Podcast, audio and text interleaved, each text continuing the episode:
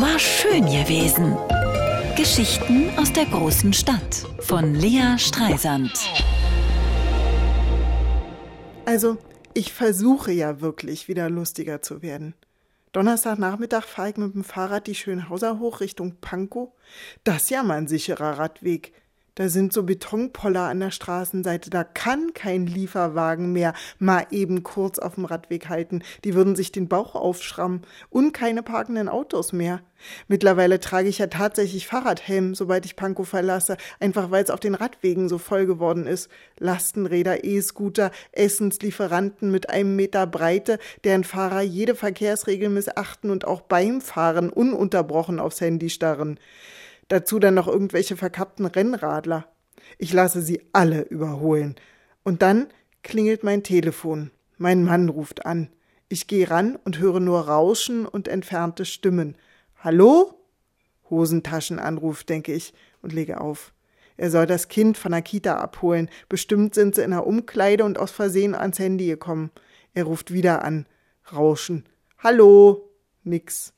Ich lege auf. Nach dem vierten Mal überlege ich, ob ich Anrufe von meinem Mann mal kurz blockiere, aber dann denke ich, nee, ich rufe ihn an, dann hört er das Klingeln und kann sein Telefon selber sperren, um die versehentlichen Anrufe zu beenden.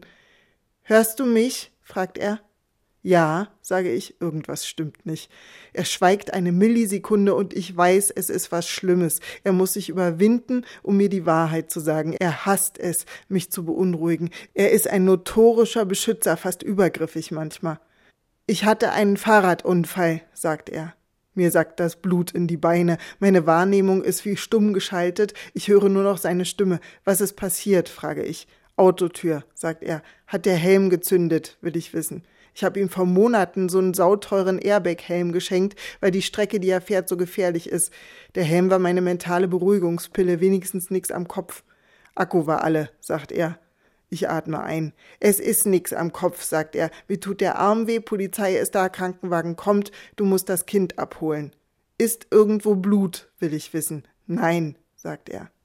Während ich weiterfahre, sortiere ich die Möglichkeiten. Klar, er steht unter Schock. All das hätte er mir auch mit Schädelbasisbruch gesagt, aber das mit dem Blut beruhigt mich und er klang sehr klar.